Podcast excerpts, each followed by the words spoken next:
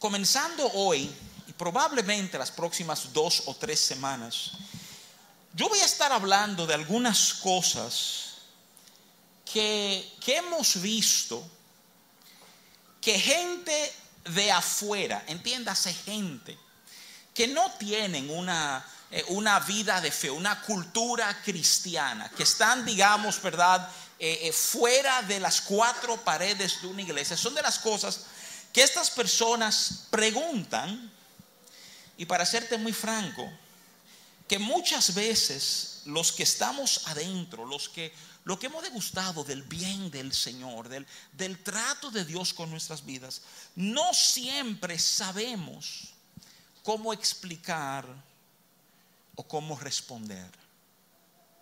Y quiero comenzar planteándote la inquietud, planteándote, ¿verdad? La, la verdad que muchos de afuera critican de muchos de nosotros que estamos adentro. Hablamos, hablamos del cristianismo y hablamos, ¿verdad?, de dos verdades en el cristianismo que si te soy muy franco, parecen ser diametralmente opuestas.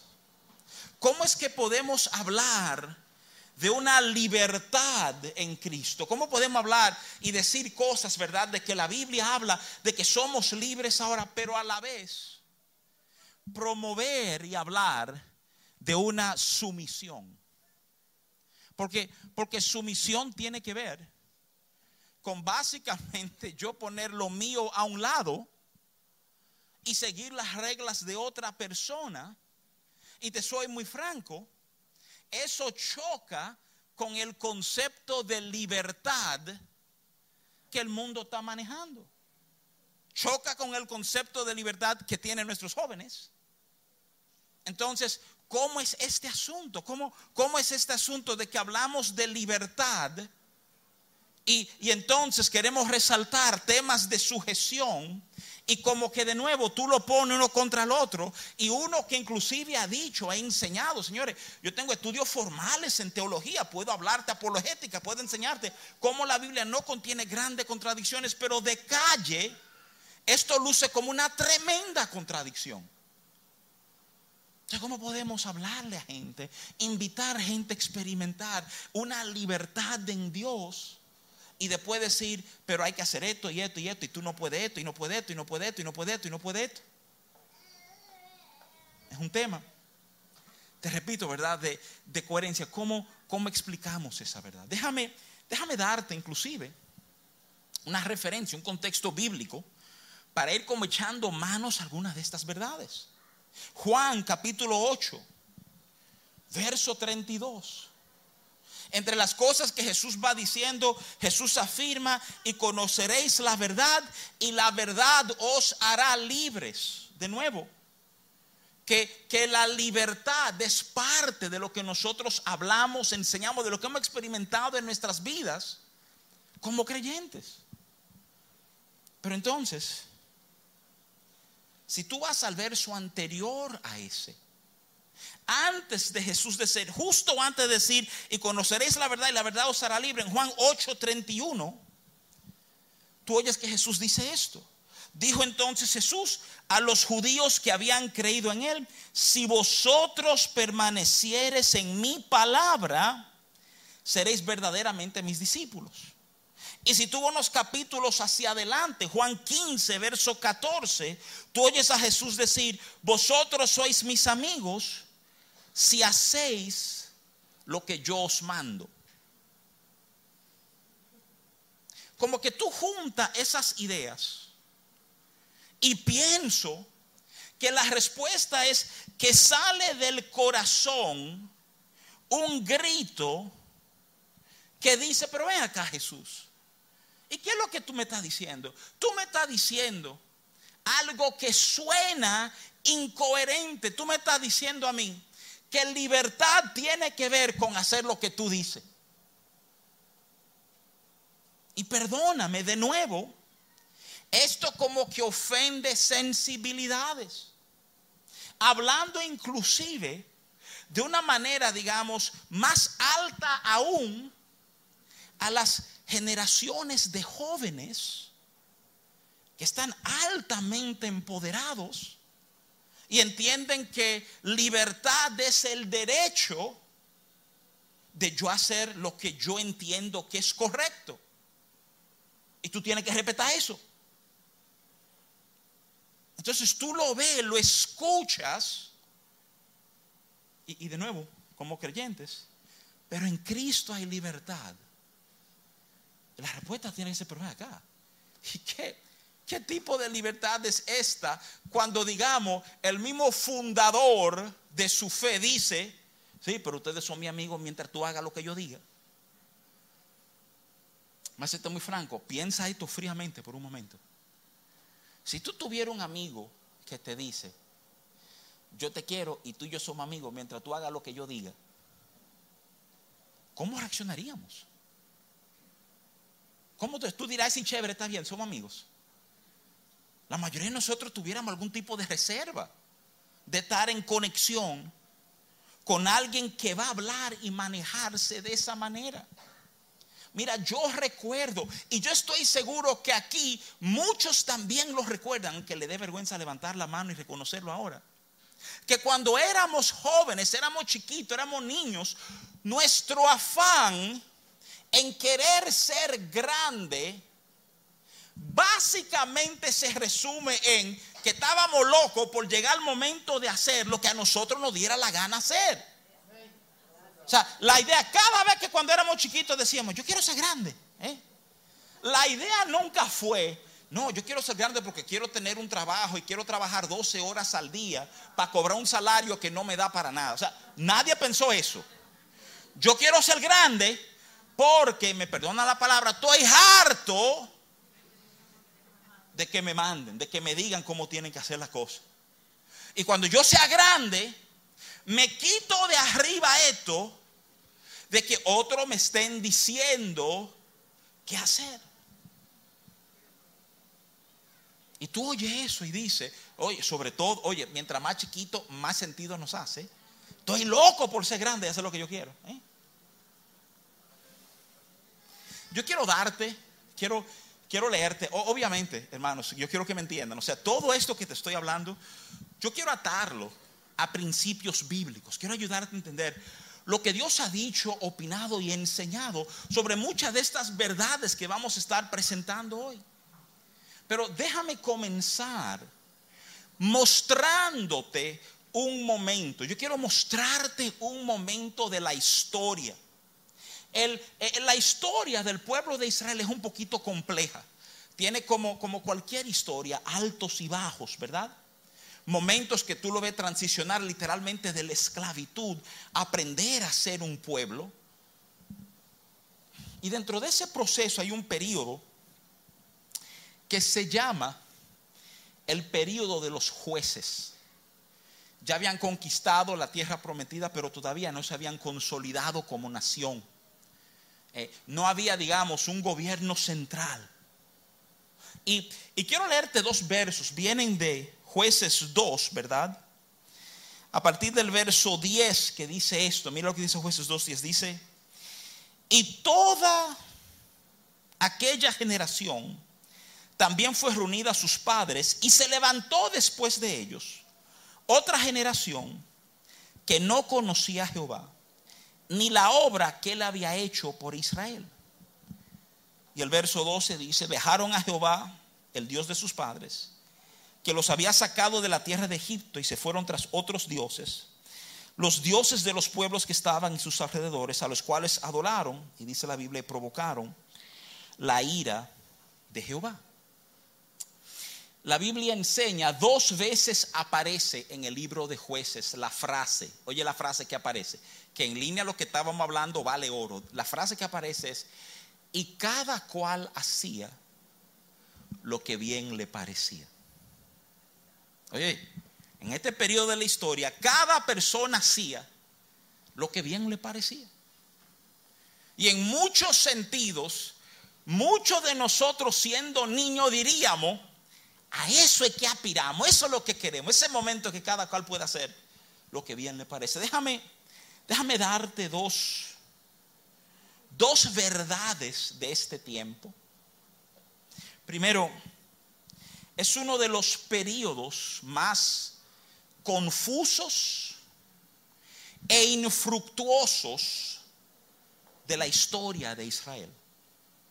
Entiéndase, el momento donde ya todo el mundo hacía lo que bien le parecía, es un momento a donde lo que gobierna es un caos, un desorden absoluto. A donde de manera individual y personal no avanzamos y crecemos, sino todo lo contrario. Todo lo contrario, el libro, el libro de los jueces enseña que es el periodo donde más fueron invadidos, más fueron abusados por sus vecinos hay historias en el libro de los jueces que comienzan en lugares muy tristes. La historia de Gedeón, ¿tú sabes dónde comienza la narrativa de Gedeón? La narrativa de Gedeón comienza en una cueva. Y en esta cueva Gedeón está haciendo algo muy específico. ¿Tú sabes lo que está haciendo Gedeón? Está escondiendo comida porque ellos saben que cualquier día van a bajar aquellos abusadores que bajan cada vez que la cosecha está lista y se llevan toda la cosecha. Señores, comienza un tipo, el protagonista, en una cueva escondido, tratando de esconder comida para que por lo menos no se mueran de hambre. Segundo, y posiblemente alguno de nosotros aquí o alguien que esté conectado con nosotros por televisión o redes sociales se siente así. Es un periodo en la vida donde no hubo avances, sino un continuo enfrentamiento con aquellos que nos invadían. Yo no sé si a ti te ha pasado eso. Tú has tenido un periodo de tu vida que tú te sientes que tú no avanzas, que todo es como defensa. Tú lo que estás tratando no es de que, de que de dado paso para adelante, es que no te echen para atrás, es no perder lo que tú has conquistado por lo menos.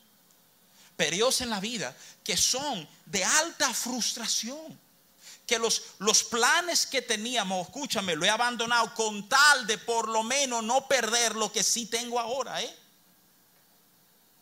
Esto fue el fruto, el resultado de ese periodo a donde, digamos, en un entendimiento de libertad como el que hay hoy, cada uno hacía lo que bien le parecía a donde la libertad personal, digamos, llega a su máximo apogeo. Qué cosa extraordinaria. Qué cosa extraordinaria cuando en la vida las cosas no nos resultan como pensábamos que iba a resultar.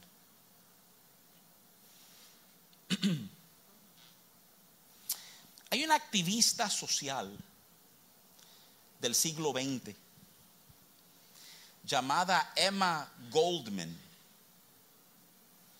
Y Goldman, hablando del cristianismo, dijo lo siguiente, quiero leerle esta cita, la traduje al español, dice, el cristianismo es el gran nivelador de la raza humana que rompe las voluntades de lo que se atreven a hacer.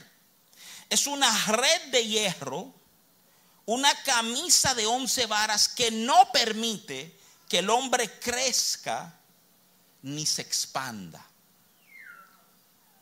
Principios del siglo XX.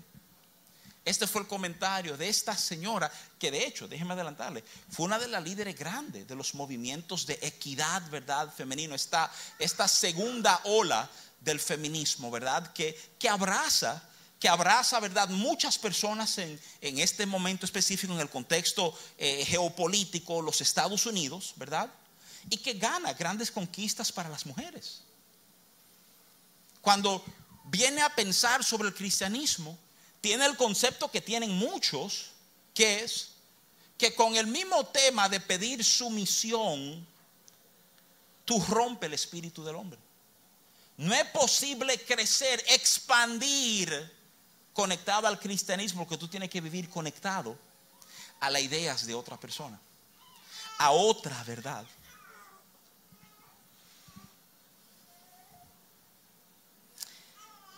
Es en el 1954 que William Golding un autor que en el 83 va a ganar el premio Nobel por literatura, publica su obra que se llama El Señor de las Moscas, The Lord of the Flies en inglés. ¿eh? El Señor de las Moscas es un escrito fascinante. Es un escrito de un grupo de jovencitos que terminan en una isla solos. Y obviamente tú pones un grupo de muchachos juntos, a pesar de los retos que implica, está la idea de que podemos vivir ahora como nos da la gana vivir. Y el libro narra una serie de verdades. Se le importa lo que realmente es importante. Las tres reglas es diviértanse, esa es la primera. Sobrevivan y no olvidemos el fuego de seña por si pasa alguna nave no puedan rescatar. Obviamente terminan descuidando el fuego. ¿eh? Pensamos que hacer las cosas a nuestra forma va a llevar a gloria, pero la realidad es que lo que tiende a dominar es la entropía. No vamos de algo bueno a algo malo, de algo, perdona, no vamos de lo normal a algo bueno, vamos de lo normal a algo malo. Lo inimaginable ocurre. Hay hasta muertes, hasta que por fin son rescatados y el libro es una crítica dura a la guerra en que los hombres están metidos. El, el fundamento básico. Y óyeme, te lo estoy citando no de Biblia, sino de literatura clásica. Te estoy diciendo, hacer las cosas a nuestra manera. ¿Será esa realmente el concepto de libertad? Yo quiero proponerte yo quiero proponerte lo que no lo es. Yo, yo creo que si el concepto de libertad es hacer lo que me da la gana, entonces Emma Goldman tiene razón. Yo creo que si la idea de libertad, lo que yo entiendo por libertad es, yo quiero hacer lo que a mí me da la bendita gana, escúchame, y eso se daría, tú sabes a dónde se daría eso. Eso fuera real, absolutamente real, si no hubiera un propósito en el diseño del ser humano. Si no hay un propósito con nuestras vidas, vive como te da la gana. Pero, pero no te equivoques, aquí hay un tema de propósitos. Ayer leía a un intelectual muy conocido que hablaba de tomar un reloj para martillar un clavo. Y si tú coges este reloj y tú le das este clavo, y el reloj se te debarata, fue un mal reloj. Es claro que no fue un mal reloj. Es que quien te dijo que ese es el propósito del reloj. Tú ves cuando, cuando tú mides cosas fuera de su propósito, tú comienzas a usarlo para lo que nunca fueron diseñados. Y ahí entonces nos quejamos de que las cosas no dan, no sirven, no rinden como deben. Piénselo por un momentito. Un pez está diseñado para sacar oxígeno del agua. Si tú tomas este pez y lo examinas con cuidado, tú sabes lo que tú vas a descubrir, que el pez solo es verdaderamente libre dentro de los límites que el agua le establece. Y que si tú sacas este pecadito del agua, lo que pasa es desastroso. Y si te propongo que la razón por la cual uno ve un conflicto entre los conceptos de libertad y de sumisión es porque el mundo no entiende lo que realmente libertad es. De nuevo, te he dado algunos ejemplos. Te he explicado lo que pasa cuando el entendimiento de libertad, yo voy a hacer lo que me da la gana. Yo comencé leyéndote Juan 8:32. ¿Sabes que Juan 8:32 implícitamente comienza a señalarte la naturaleza de verdadera libertad. Te dice, y conoceréis la verdad, y la verdad te hará libre. ¿Cuál es la implicación? La implicación es esta, la implicación es que sin la verdad, no es verdad que tú eres libre. Sin la verdad, tú puedes creer que tú eres libre, pero realmente no lo eres. La Biblia abunda en momentos y en pasajes que nos explican nuestra condición antes de venir a Dios. Nos enseña que éramos esclavos. Esclavos al pecado, esclavos a nuestros apetitos, esclavos, señores, y yo sé que no suena tan mal, a nosotros mismos. quiero adelantarte, no hay mayor verdugo a que tú puedas estar sujeto que a ti mismo. ¿eh?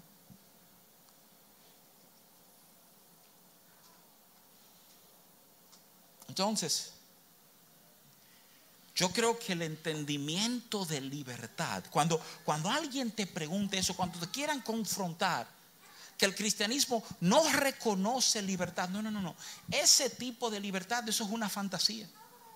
Ya nosotros hemos entendido, escúchame, los niños que querían vivir, ser grandes para hacer lo que le daba la gana, ya hemos entendido esta verdad. Hemos entendido, hemos descubierto que hay caminos que tú y yo jurábamos que era recto y desembocó en lo que nunca pensábamos que podía desembocar. ¿eh? Si tú todavía no estás convencido de esto, pregúntale a cualquier divorciado. Si se casó con la intención de terminar un divorcio. Te va a decir, no. Pasaron cosas en el camino que no habíamos visto.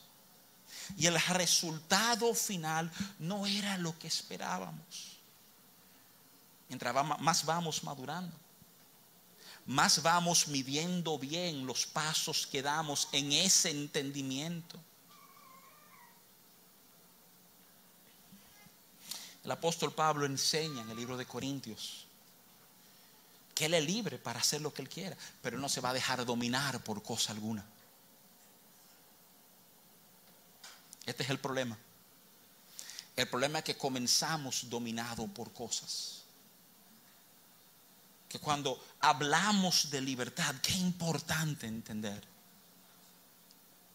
que Él vino para liberarnos.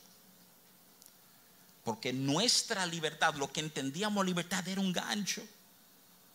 No era tal.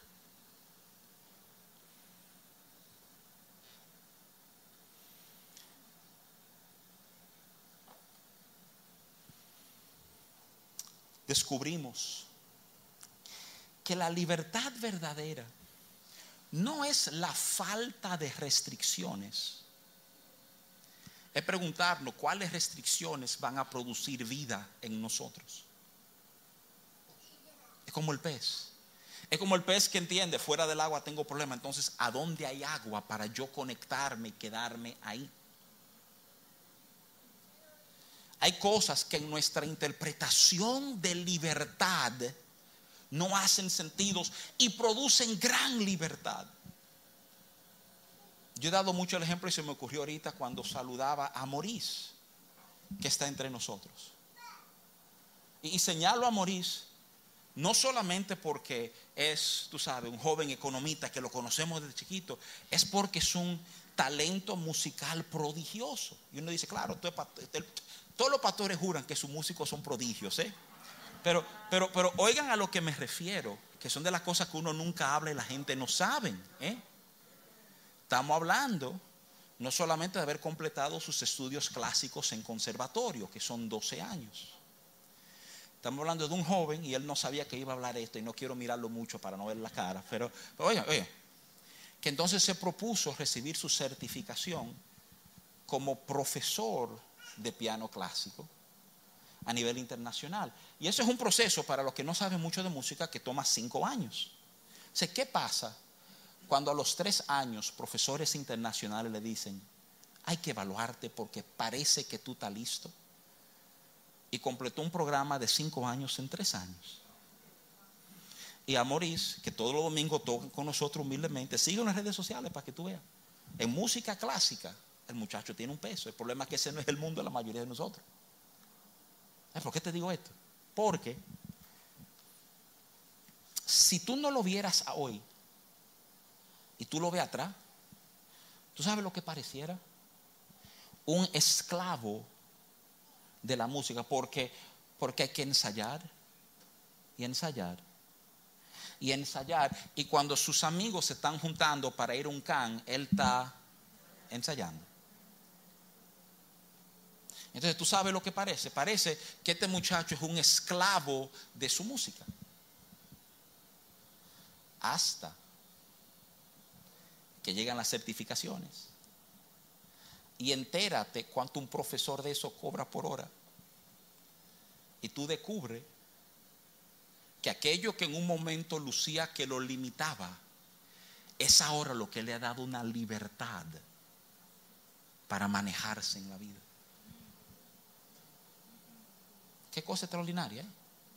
Que verdadera libertad está en entender cuáles restricciones van a producir vida en mí. Y no en hacer lo que a mí me da la gana.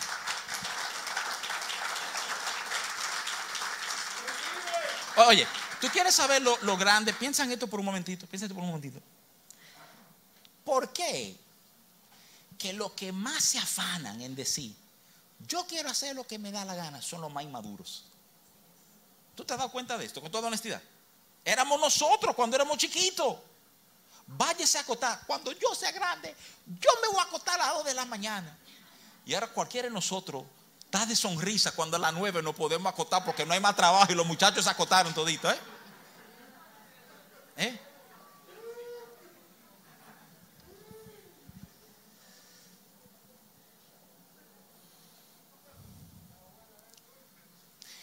¿Por qué el cristianismo? ¿Por qué la sumisión en el cristianismo es verdadera libertad? Porque déjame adelantarte. Mucha gente le gusta el cristianismo. Mucha gente oyen. Eh, su moral está basada en el cristianismo. Pero su misión no domina sus vidas. ¿Ves? Jesús habla en Mateo 7, 24 de los que ponen por obra sus palabras. Escúchame, escúchame. Ser cristiano no es decir, a mí sí me gusta como ese pastor habla, así, a mí sí me gusta esa alabanza. A mí no, no, no, no, no. Ser creyente habla de vivir una vida de sumisión a las verdades que él ha hablado. Yo quiero ayudarte a entender algunas de las verdades de esa sumisión. Déjame ayudarte a entender que los hijos se forman en sumisión. No, no esclavos, sino hijos. Jesús mismo dice en Juan 8, verso 35, el esclavo no queda en la casa por siempre, el hijo sí queda para siempre. Dios no está en el negocio de levantar un grupo de siervos y de esclavos. Está en el, en el negocio de formar hijos Mencioné al principio que vamos a presentar un niño al final. Y tú lo piensas por un momentito. Un, un, niño bien formado, solo un hijo puede representar dignamente a sus padres. Yo viví la experiencia. Mi familia me relaja, mis hijos y mi esposa. Porque dicen que cada vez que el año cambia, ya yo me aumento la edad, aunque yo no cumpla hasta septiembre, ¿verdad? y, me ha pesado, he hablado de que este año cumplo 50, ¿verdad? Y me siento, me siento como que eso pesa. Y una de las experiencias agradables que tuve unos años atrás fue encontrarme en un lugar con una de las hijas de quien toda la vida ha sido el amigo más cercano a mí. Pero, dado que él vive en otro país, sus hijos obviamente me conocen de oídas pero no es que tenemos un vínculo ultra cercano, ¿verdad? Y a mí me impresionó enormemente, me marcó, se lo dije a mi esposa, lo llamé a él. Me marcó que estábamos en un lugar Y yo veo esta joven que comienza como a abrir camino, como, como a hacer, ¿verdad? Lo imposible por llegar a donde mí. Y cuando llega donde me dice, tío Rafi, yo no sé si tú te recuerdas de mí. Yo soy fulana, la hija de este amigo tuyo. Y señores, yo no puedo explicarle a ustedes cómo impactó mi corazón que esta muchachita, que aunque de nuevo, como hija de un gran amigo, tú la quieres, la ves por fotos, no sé cuántas veces oramos con los padres por ella, pero, pero de la manera que esa muchachita representó a su papá delante de mí, yo no soy un tipo llorón, y me sacó lágrimas. Dije, wow, qué poder hay en un hijo saber representar a padres. Ese es el fruto de su misión. Solo un hijo camina en la plenitud de lo que pertenece a su padre. Ese es el problema con el otro hijo en la historia del hijo pródigo. Uno piensa que el problema es el hijo que se fue lejos. Cuando el problema era el hijo grande que se quedó en casa y nunca entendió lo que era ser hijo. Mira, déjame hablarte de cómo Dios trata con nosotros a través de la sumisión. Sumisión tiene que ver con poner a un lado lo mío para hacer lo que Dios ha pedido de mí. En el entendimiento de que verdadera vida se encuentra en mi sumisión a Dios. Tres cositas te voy a tratar y vamos a cerrar este tiempo. Esta es la primera. En el libro del profeta Oseas, capítulo 11, verso 4, el Señor dice esto, oye, con cuerdas humanas los atraje, con cuerdas de amor. Y fui para ellos como los que alzan el yugo de sobre su cerviz y puse delante de ellos la comida. Mira, este breve versículo habla de cómo Dios va a tratar con nosotros, cómo nos atrae, oye la frase, con cuerdas de amor.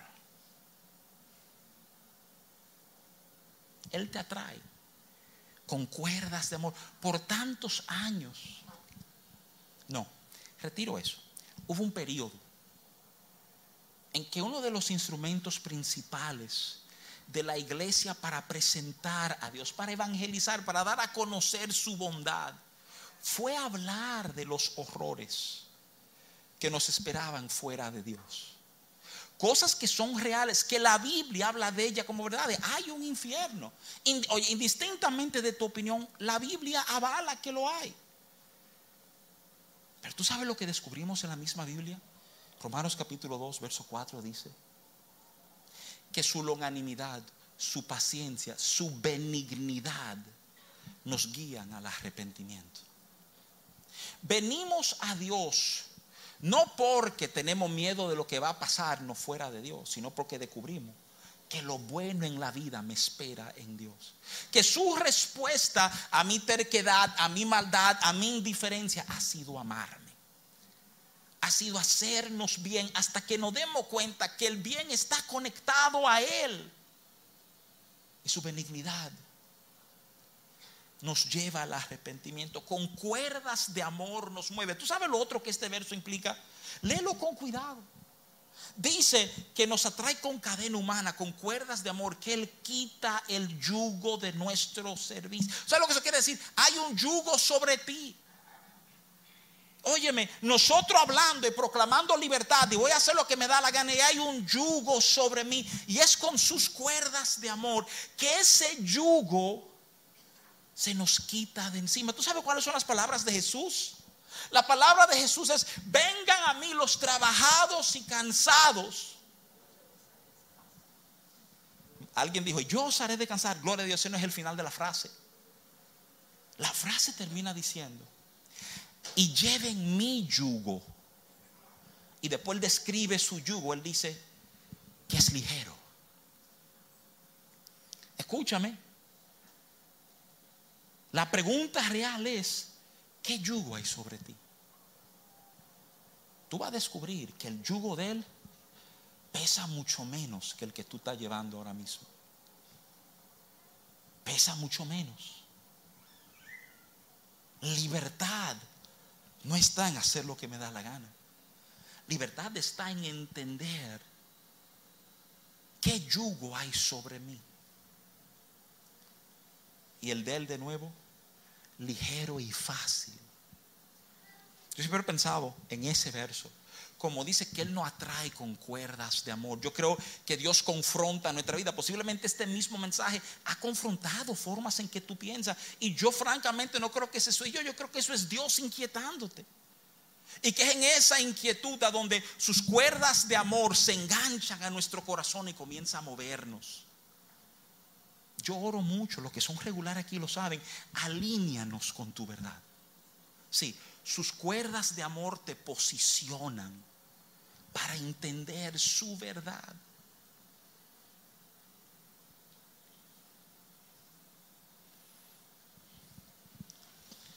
Esto que voy a decir ahora, te adelanto, es bien controversial. Socialmente arma líos. Pero si vamos a hablar de la verdad de sumisión, no podemos dejar de tocarlo.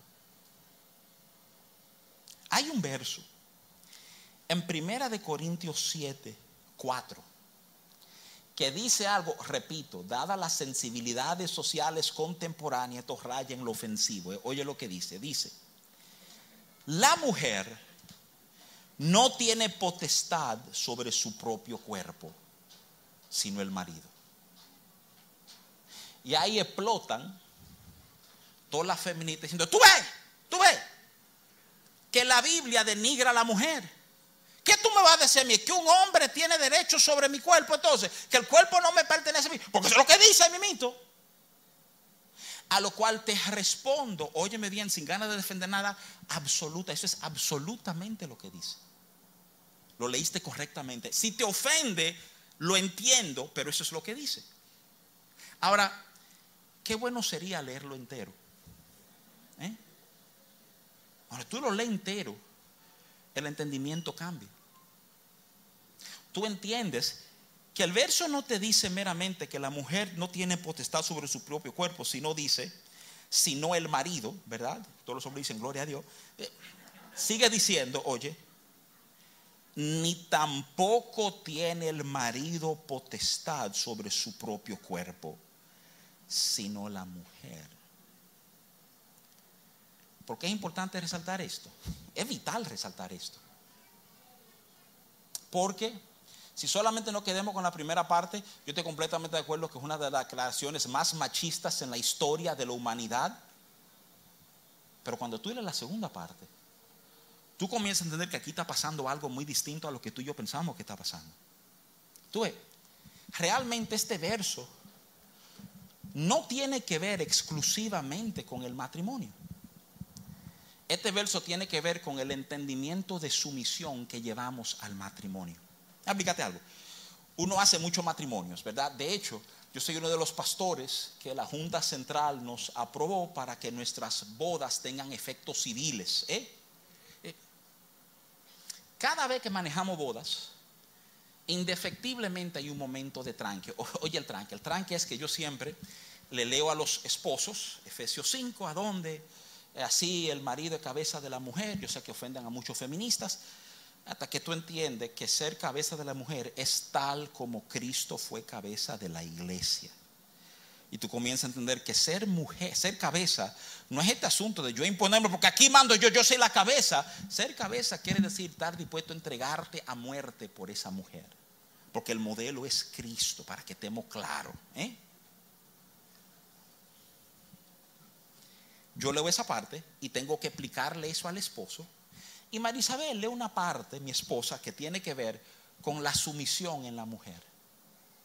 Y yo no sé tú, pero de nuevo, eh, eso suena y, hemos visto las reacciones, como, que sumisión. Pero si ella tiene que someterse, ella no será ella más nunca. ¿eh? Mira, déjame ampliarte un ching el concepto. Todo ese pasaje que habla del matrimonio y lo pinta como un misterio de la relación de Dios con su iglesia, de Dios contigo, ¿eh? comienza diciendo Efesios 5:22, que es necesario que nos sometamos, oye esto, unos a los otros en amor. ¿Por qué te resalto eso? Porque, como dicen los muchachos, lo que es igual no es ventaja. No estamos hablando meramente de un llamado a ella a someterse, es un llamado de entender que el matrimonio funciona. ¿Sabes por qué el matrimonio funciona? Porque es una expresión recíproca. Oye la palabra de la Biblia de sometimiento.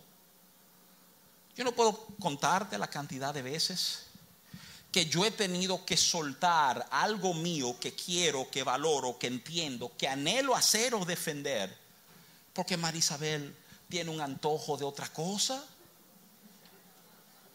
Ahora, oye, no quieran saber ustedes la cantidad de veces que yo he sido recompensado por poner lo mío al lado y hacer lo que Marisabel quiere.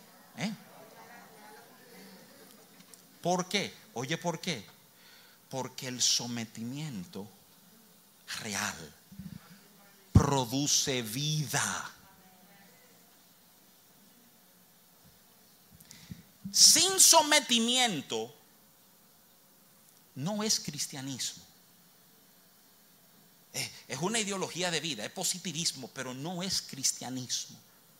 El cristianismo demanda sumisión.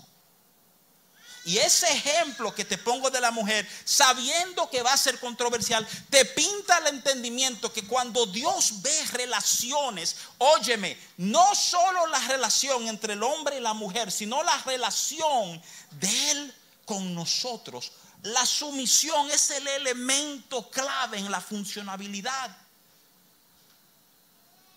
Relaciones comienzan a morirse y a secarse.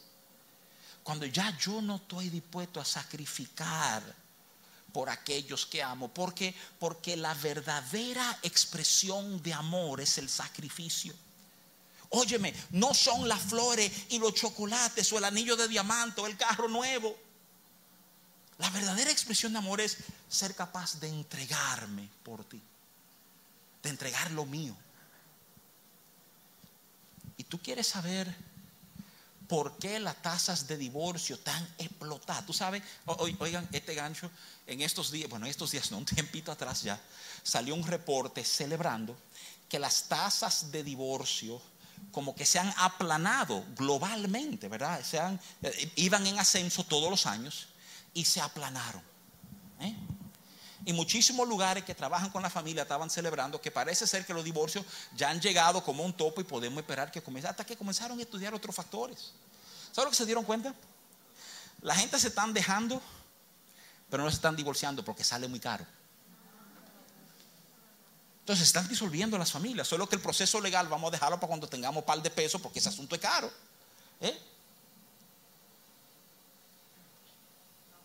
¿Por qué están explotando las relaciones?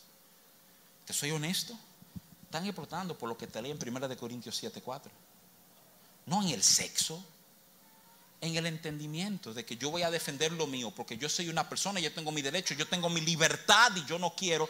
Y la sumisión ha desaparecido de las dinámicas relacionales. Sumisión se maneja como una mala palabra. Yo no sé si tú te das cuenta de eso. Ofende.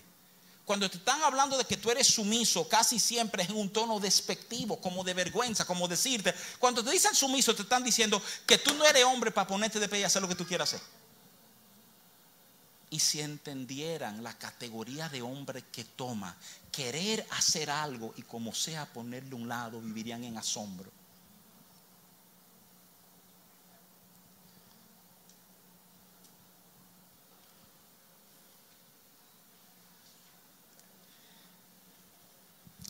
No es esclavitud, es empoderamiento. ¿Cómo así?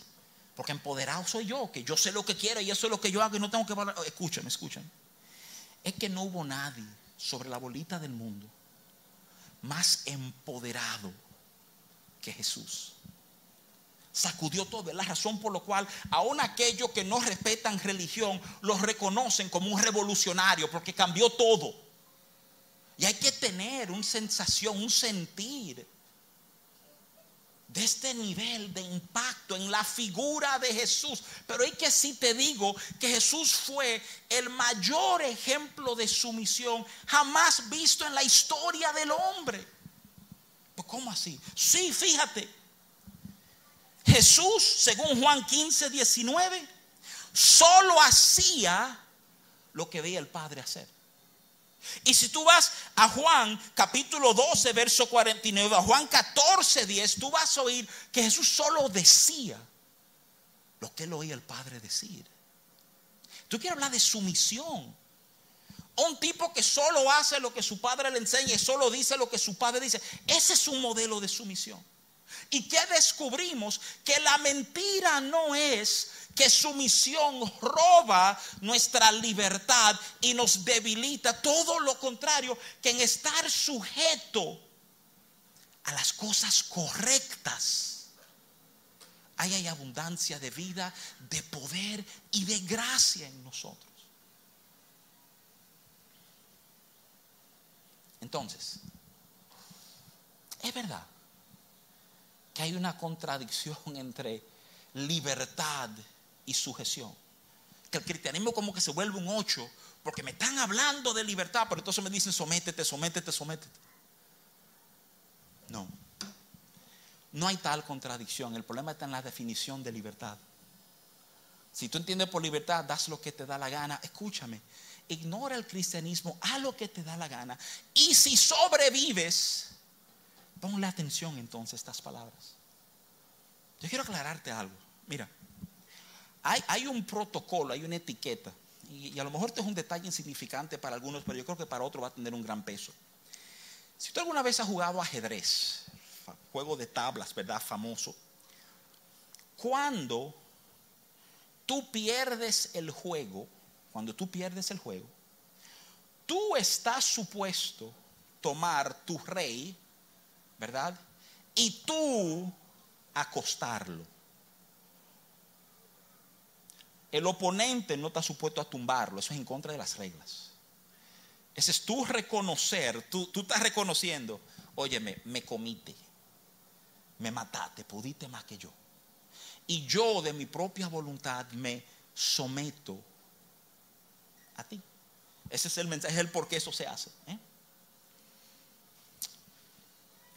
Hemos estado trabajando como, comunidad, ¿verdad? Yo sé que hay muchos seguidores en, la televisión y en redes por la cantidad de mensajes que nos llegan. O sea, nos han estado acompañando en un estudio de escatología que estamos dando los martes. Escatología es el fin del mundo, cómo termina el mundo, ¿verdad? O sea, eh, y la semana pasada justamente tocaba algunos aspectos de Apocalipsis 4. Apocalipsis 4 tiene una escena fascinante.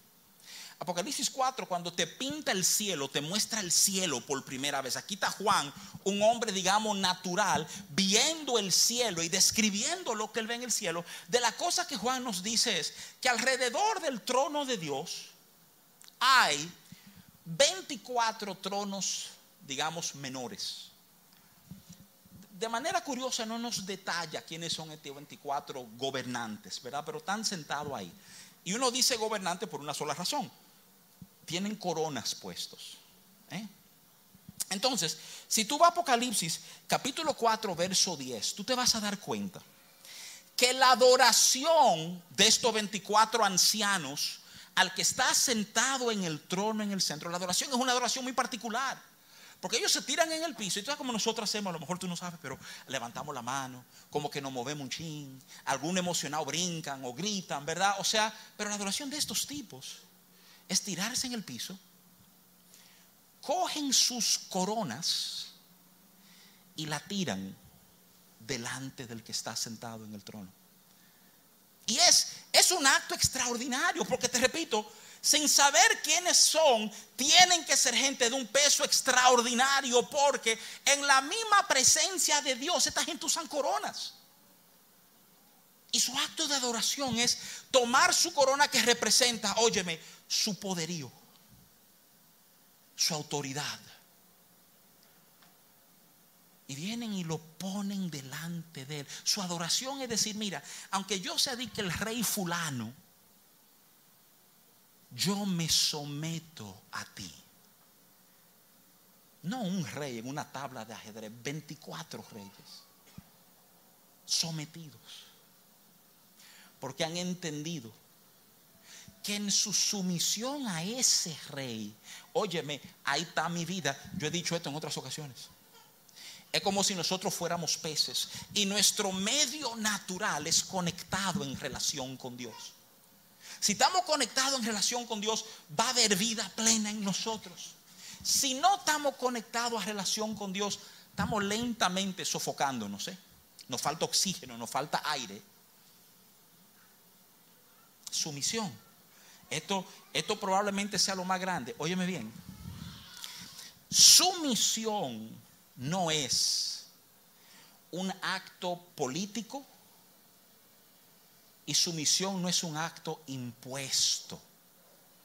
Alguien puede dominarte, pero eso no quiere decir que tú estás sometido.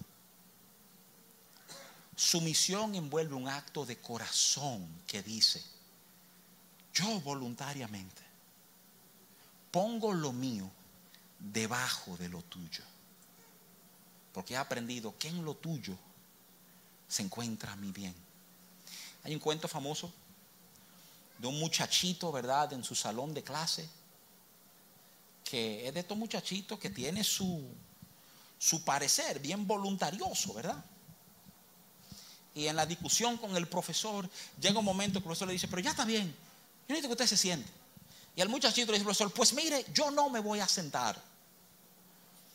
Y el profesor se pone y dice, ¿cómo? Yo le dije que se siente. Y el jovencito dice, pues yo no me voy a sentar. Dado el hecho de que tiene nueve años, el profesor viene y lo toma por los bracitos y sin mucha fuerza físicamente lo sienta. A lo cual el carajito responde, pero en mi corazón yo sigo de pie. ¿Eh? Eh, tú puedes imponer ciertas cosas.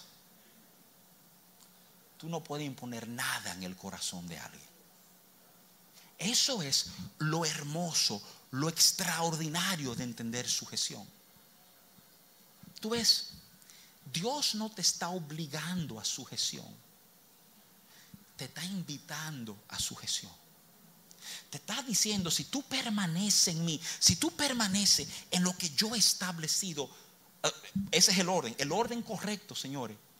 Vamos a donde comencé, a Juan 8, 31 y 32. El orden correcto, lo que Jesús le dijo a sus discípulos, miren, si ustedes permanecen en lo que yo le he hablado, ahí conocerán la verdad y la verdad los hará libres. Entonces, verdadera libertad está conectado a estar parado dentro de los límites que él estableció. Fuera de esos límites. Fuera de esos límites descubrirás lo que es vivir sin Él. Dentro de eso descubrirás el bien que hay viviendo con Él. Entonces, categóricamente la respuesta es no. No hay una contradicción entre libertad y sujeción. Hay una contradicción entre tu versión de libertad y lo que es sujeción. Pues si lo que entiende por libertad es hacer lo que te da la gana, explícame un lugar en el planeta donde no van a haber consecuencias por tú hacer lo que te da la gana. Que tú andes en tu carro y tú quieres a 200 kilómetros por hora, señores, vamos a ser serios, tú puedes ir a 200 si tú quieres, tú y si el carro puede, tú puedes. ¿Eh? Ahora, cuando te detengan y te pongan la multa, Dios libre si tiene un accidente. Entonces, los jóvenes nunca entienden que las reglas están ahí para protegerlo, entiende que están ahí para controlarlo. Y parte de madurar en nuestra sujeción es que yo entiendo, wow, todo lo que Dios ha puesto para mí, todos los límites que Dios ha establecido, no eran para frustrarme y restarme y hacer mi vida infeliz. Era que verdadera vida, verdadero bien se encuentra ahí con Él, en los límites que Él estableció. Y ahí tú descubres una plenitud de vida que no iba a conocer de ninguna otra manera. Amados, pónganse de pie conmigo. Yo quiero orar un momentito esta mañana.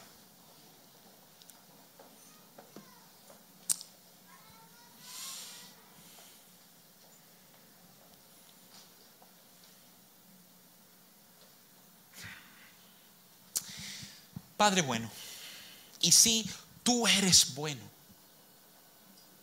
Eso nunca ha cambiado. Siempre ha sido tu corazón, tu intención, hacernos bien. Qué extraordinario saber que en el proceso de hacernos bien nos vas a ir transformando, nos vas a ir cambiando. Vamos a tener verdadera luz, verdadero entendimiento en ti. Y esta mañana, de una manera especial, Padre Santo, pongo delante de ti esta palabrita, sujeción. Ayúdanos a ser hombres y mujeres que, que tengamos una disposición de sujetarnos a ti, a tus verdades, abrazar tu yugo. Señor, estoy cansado de llevar mi yugo que representa todo el lío que yo mismo he generado al vivir a mi manera. Gracias porque hay una invitación en ti. A todos los trabajados y cargados, a todos los cansados y afligidos, a todos los adoloridos y lo que le falta sueño. Tú lo has invitado y en ti no solo hay descanso, hay una manera de andar que es más ligera y nos hace más bien, Señor, que lo que jamás hemos experimentado. Conéctanos a ti hoy. Si estás oyendo mis palabras ahora y tú dices, wow, es que yo necesito comenzar a vivir así, yo necesito sujetar mi vida a Él. Repite conmigo estas palabras. Di ahí, Dios te necesito a tu forma, no a mi forma. Perdona mis pecados, recíbeme hoy como tu hijo. Yo quiero ser de esos hijos que representa dignamente a su padre. Con cuerdas de amor, atráeme a ti. Quita el yugo pesado de encima de mi vida y permíteme llevar el tuyo. Gracias por lo que has hecho por mí. Te entrego mi vida en el nombre de Jesús. Amén, amén, amén. Aleluya.